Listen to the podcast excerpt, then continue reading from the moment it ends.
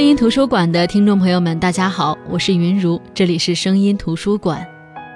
昨天我们通过青年学者梁鸿的《中国在梁庄》和《出梁庄记》这两本书，我们了解到，在这个急剧发展和变化的社会，作为中国发展链条底层的农民，他们的生活状况和乡村现在的生存状况，以及未来的发展，有时候我们会不理解这个命题：为什么中国在梁庄？一个村庄究竟靠什么代表中国？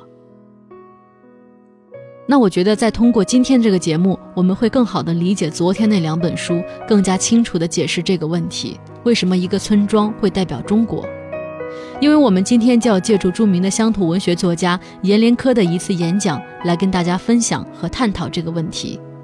本期节目会上传喜马拉雅 FM，大家可以搜索“声音图书馆”下载收听。更多节目内容可以关注公众号“声音图书馆”。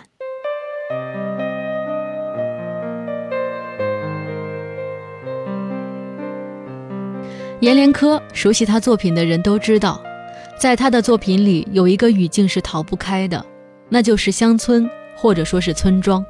在他的作品里，他或者描述，或者构造了很多普通但是很神奇的村落。阎连科出生在河南豫西嵩县的一个小村庄里，贫穷和落后是这个村庄永不停歇的奏鸣曲。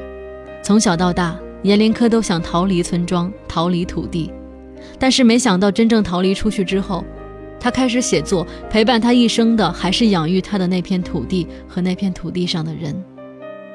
他这一辈子都在写村庄，但是他笔下的所有村庄，所有村庄里发生的故事，都是以自己熟悉的那个村庄为原型的。那接下来，我们来听听阎连科怎么描述他的村庄。也许在他讲的那个村庄里，我们真的能看到整个中国。来自阎连科的演讲：一个村庄的文学和中国。一个村庄的文学与中国，那个村庄是什么样子？其实读者完全不知道，但那个村庄却是我一生的全部，也是我写作的全部。那我想讲一下这个真实的村庄。这个村庄它是河南的一个村庄，因为大家都知道河南是中原，在我们古时候我们都认为中原那才是中国的中心，而中国才是世界的中心。而我们那个县，我出生在那个县，我经常说那就是河南的中村中心。那我这个村庄呢，就是我们县的中心。我经常开玩笑说，我只要在这个村庄，我出生这个村庄，我就已经是在世界的中心了。我了解了这个村庄，我就了解了世界。如果这个村庄它不是在河南，它是在浙江、在上海，那都都不能代表中国。恰恰是这个村庄可以有可能。代表整个中国的，所以我说这个村庄是无比普通、无比神奇。这个村庄在我三十年多年前，它只有两千多口人，它现在有七千多口人，可能还有五百个人口没有户口。包括这几天之前，呃，每一任的县长、县委书记都会告诉我说，整个我们这个嵩县就最神奇的村庄就是你们这个村庄，你们这个村庄历来是人也不死也不生。有多少人永远有这么人，除非是户口普查的时候，这个村庄就多出多少人。只要户口不普查，那些管户口的人几乎是没有意义的人。呃，因为生了孩子也不需要去报户口，因为死了人也不需要去注销户口。生了孩子你去报户口，那就证明你超生了一个两个孩子。如果注销户口的时候，那你就得把土地交出来。所以基本上这个村庄是一个永恒的村庄。不生不死的村庄，呃，非常非常有意义，而且它的位置是又那么的好，呃，它的经济状况又和其他地方完全不同。在我那个村庄，最富裕的人他也有几千万上亿的钱，他们开矿，那个村庄为淘金，为开一种萤石矿、承包矿，上亿的钱有好几户人家。那个村庄直到今天，直到今天还有春节、大年初一。吃不到饺子、买不起肉的人，这些村庄在江浙可能找不到，你在其他地方也找不到。你到大西北去，你可能找到很多贫穷的，到春节仍然吃不上饺子、买不起肉的村庄。但那个村庄没有那么多有钱人，但我这个村庄非常非常有钱。有钱的人会有钱到什么程度？曾经在二三十年前，这个村庄做生意有钱的人说，最早最早上海生产的桑塔纳轿车，我们那个村庄就有人买了一个桑塔纳轿车，一直从上海开到河南，开到我那个村庄去。晚上开进去，整个村庄都去参观他的轿车，但是晚上一场暴雨下来，把他门前的路全部冲垮了，哎，从此这个轿车桑塔纳轿车再也没有离开他家那个院落，呃，永远放在那里供大家参观。呃，这个桑塔纳轿车直到五年以后，那个门口的路又修了一个桥，才开始离开那个院落，在那个县里跑来跑去。呃，我想我那个村庄，我想大概基于这样的情况，我经常说，我非常幸运，我出生在这个村庄。这个村庄好的人，好到什么程度，我们都不可思议。直到我讲我小的时候，非常清晰的知道，呃，我那个村庄边上突然来了一个逃荒的要饭的乞丐，是个女性。那么她住在村庄的村头的一个房子里，她可以一住三年时间，因为是女性，是哑巴。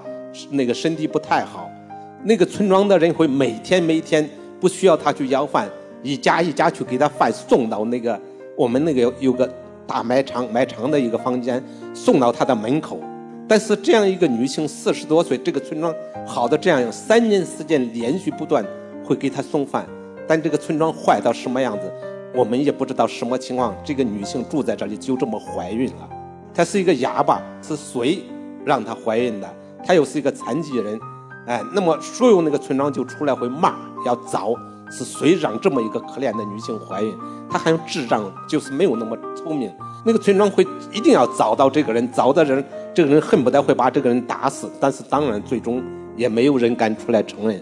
这个村庄会看出这样一个人，让这个女性一直把孩子生出来，一直照顾她的满月。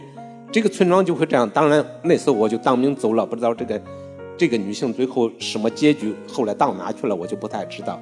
所以我想，这个村庄的美，这个村庄的善，这个村庄的恶，都超出我们的想象。那我想，我正是处在这样一个村庄里，这样是极其神奇又极其不同的村庄。这个村庄要讲起来，我经常说，如果写一本书，这个村庄才真正是一个中国的村庄。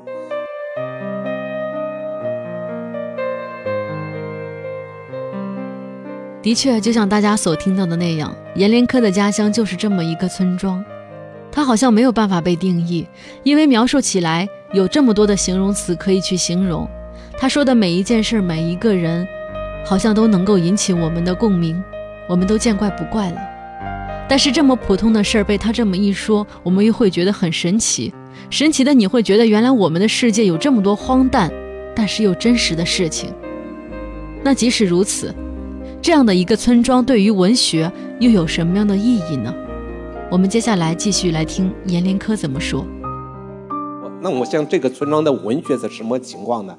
这个村庄没有一个人知道鲁迅的存在，除了除了他从小学、初中课本上知道鲁迅以外，没有一个人可以读鲁迅，也没有人去读《红楼梦》。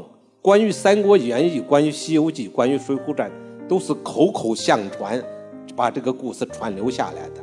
那么这个村庄，我经常说，真正的文学，我们所谓的文学，它几乎是没有的。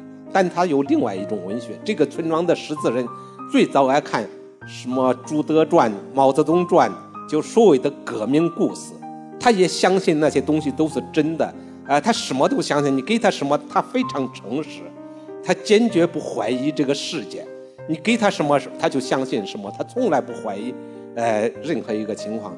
直到今天，比如说，我们会非常清楚的知道说，大楼的很多情况非常复杂，医疗问题、教育问题，每天大家都在骂。包括我的哥哥到北京去见我说，这个政府这么好，你们还骂人家，还骂人家干嘛的？我说怎么好？他说你看几十年我们吃药都没报销过，现在可以报销百分之四十。哎，他说你看这个政府这么有能力。我说为什么有能力？他说你看多少多少年。我们那个土地都要交税，现在都不用交税了。就这个村庄之好，都超出想象。他对世界从来不产生任何怀疑，对这个世界的一切他都觉得是合理的，所以他根本不看任何的其他小说。但是有一点，他为什么不看这些小说？因为这个村庄每一个人每一个男的、女的、老的、少的，他们做的每一件事情都是非常非常纯文学的，都是非常非常充满想象的，都是那些行为的文学，根本不需要从文学书中去寻找一种文学，因为他们的说话、他们的做事都是伟大的文学，根本不再需要我去书中寻找文学，他的生活本身就是文学的。呃，我讲一个非常简单的例子，我们都会因为，呃，中国三十年发生了巨大巨大的变化，哎，巨大巨大的变化，我们会觉得有很多很多问题。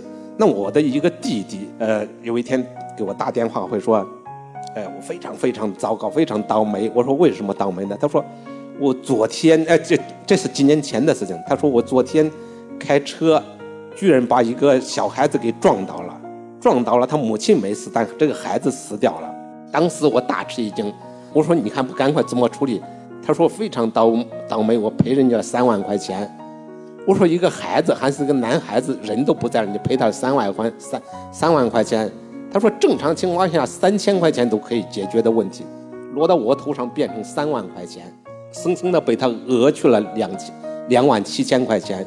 比如这这个村庄就是这样的事情。比如说这个村庄，那个有男女谈朋友。”谈朋友，女的不同意，不同意，男的一怒之下就可以把硫酸倒到女的脸上，那么会觉得这次一定要去服刑的，判十年二十年，完全把这个女的一生都毁掉了。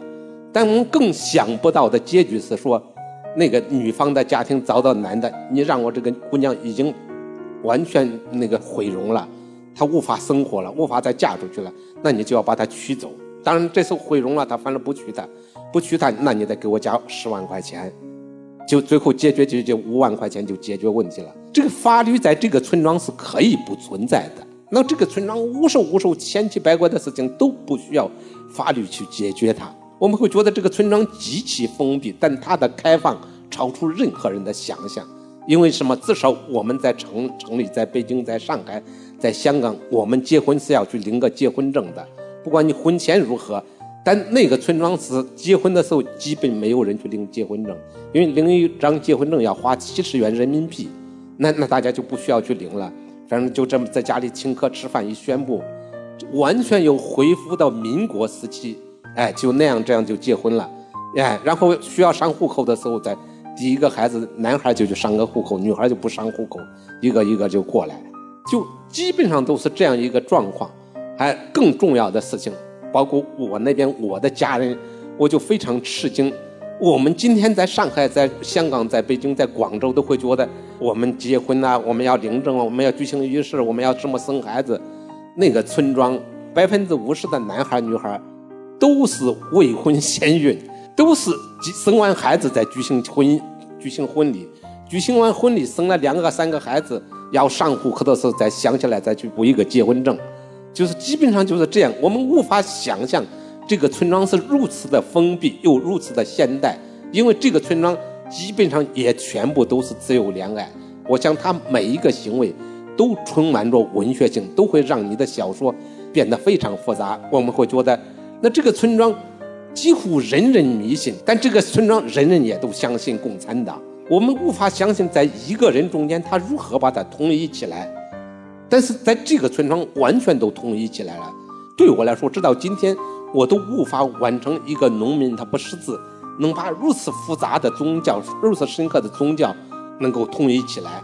他们的说话，他们的做事，你只要随便的去发挥一下，去想一下，和文学咱们所谓的文学联系起来，它都会是一个传奇的经典的文学故事。他们几乎每一个生活、每一个行为都充满着文学性。他根本不需要再去看什么鲁迅的小说，哎，祥林嫂，我们村庄都有，我去看你干嘛呢？哎，阿克友正传，阿克友就是我家的邻居，我看你干嘛呢？哎，我根本不需要看，我要看，我就要看《还珠格格》这样的，《还珠格格》我们家里没有，哎，原来宫廷是这么漂亮，哎，所以我想他是这样一个情况。为什么他们这么喜欢宫廷剧，喜欢朱德，喜欢毛泽东？到北京到我家去的时候，有一件事情。一定一定要我带着他去一下纪念堂，看一下毛泽东。但是他就是这么一个人，但是而且不是他一个，而是我相信我们那个村庄的人基本上都是这样。他什么不都不知道，但他什么都有知道。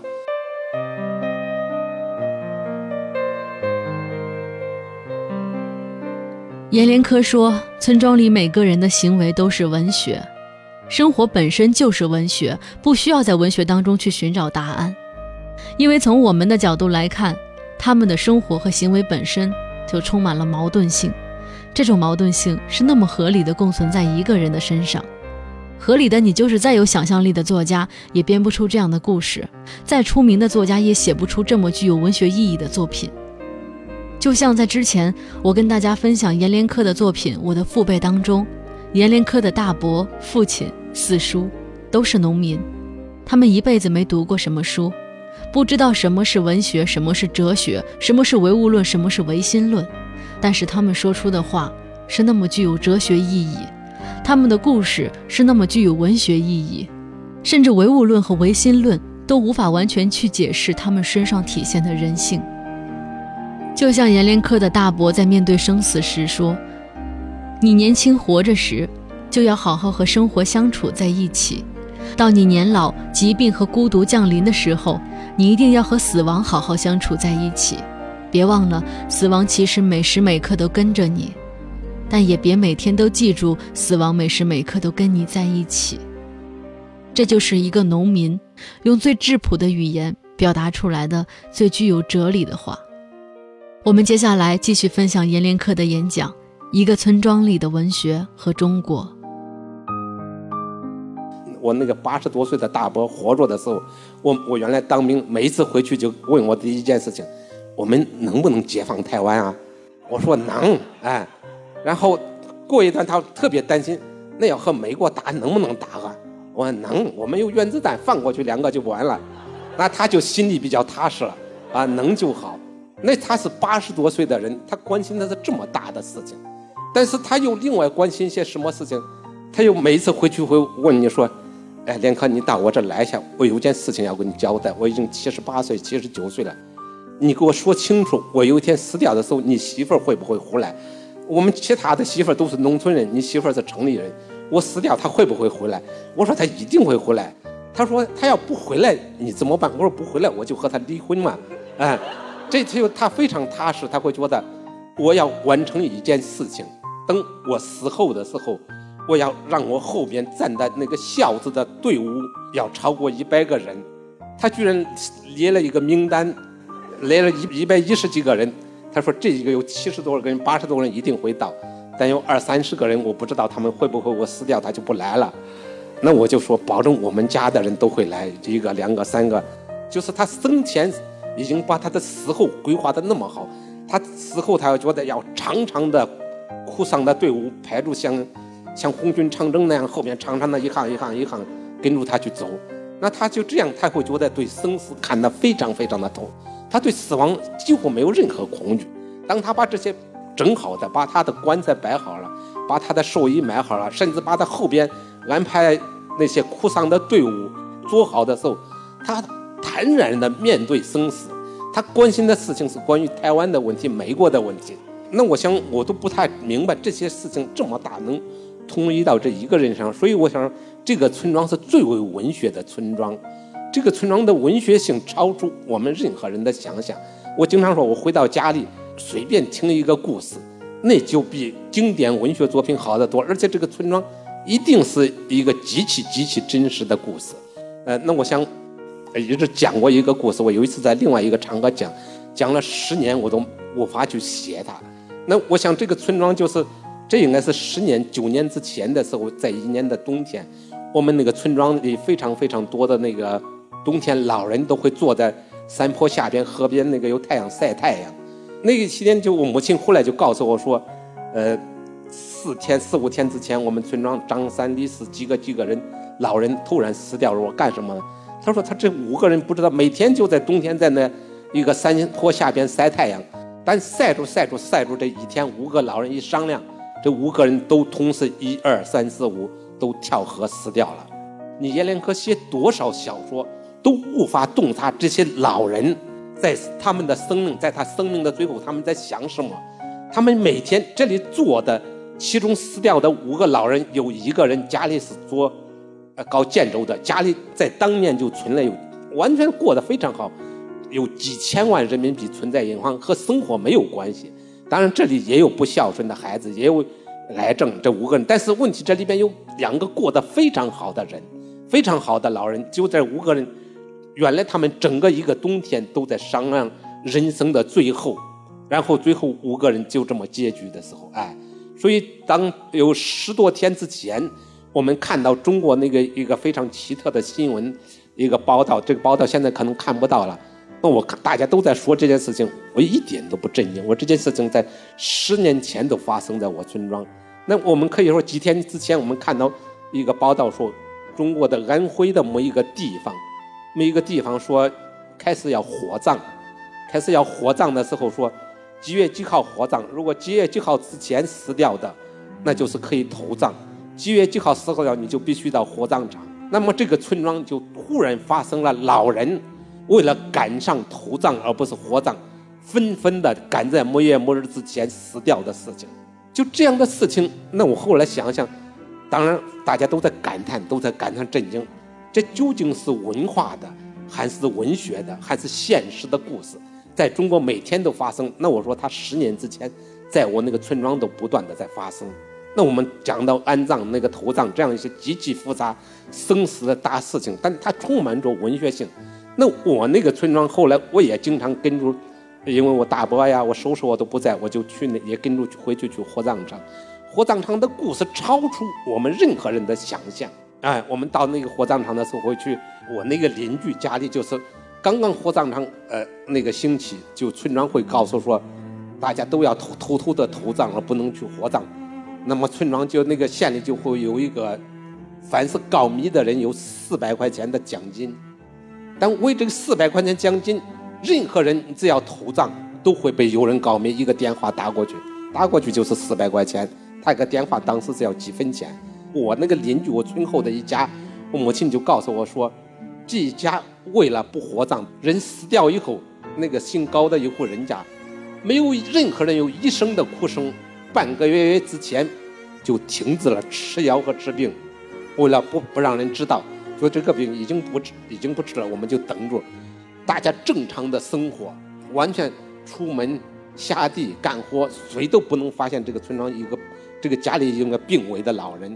一直到这个病危的人最终死掉，最终死掉以后，晚上十二点，偷偷的用几个他们的老孩子们放进棺材，埋到扛到那个抬到山上十几里路的山上，悄悄的埋掉。但是农村是那有个一期、二期、三期，要到坟上要哭，又不能到坟地去哭，那怎么办呢？这一个村庄集合了他们整个的亲戚，在一个月之后。到另外一个二十公里后的山头上，完全没人。这一家人到这个山头上，整整哭了一天，就是因为就因为这一件事情，我们无法想象人的那种情感到了扭曲到什么程度。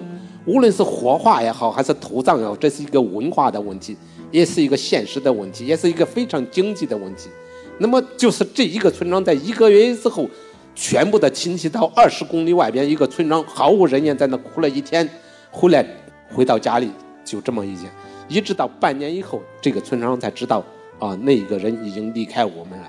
我那个村庄的神奇之文学性，我经常说每一个故事讲出来，都超出我们想象的能力。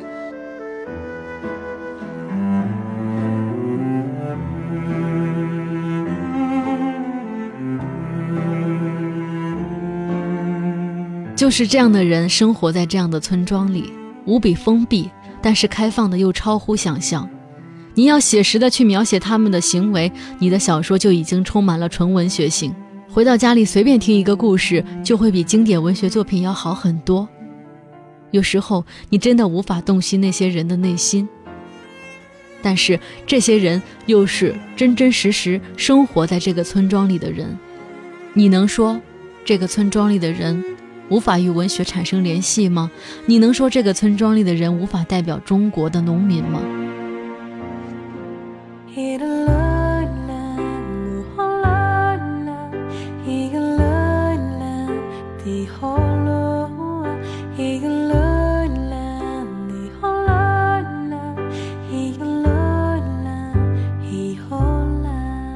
好的，这就是阎连科给我们带来的。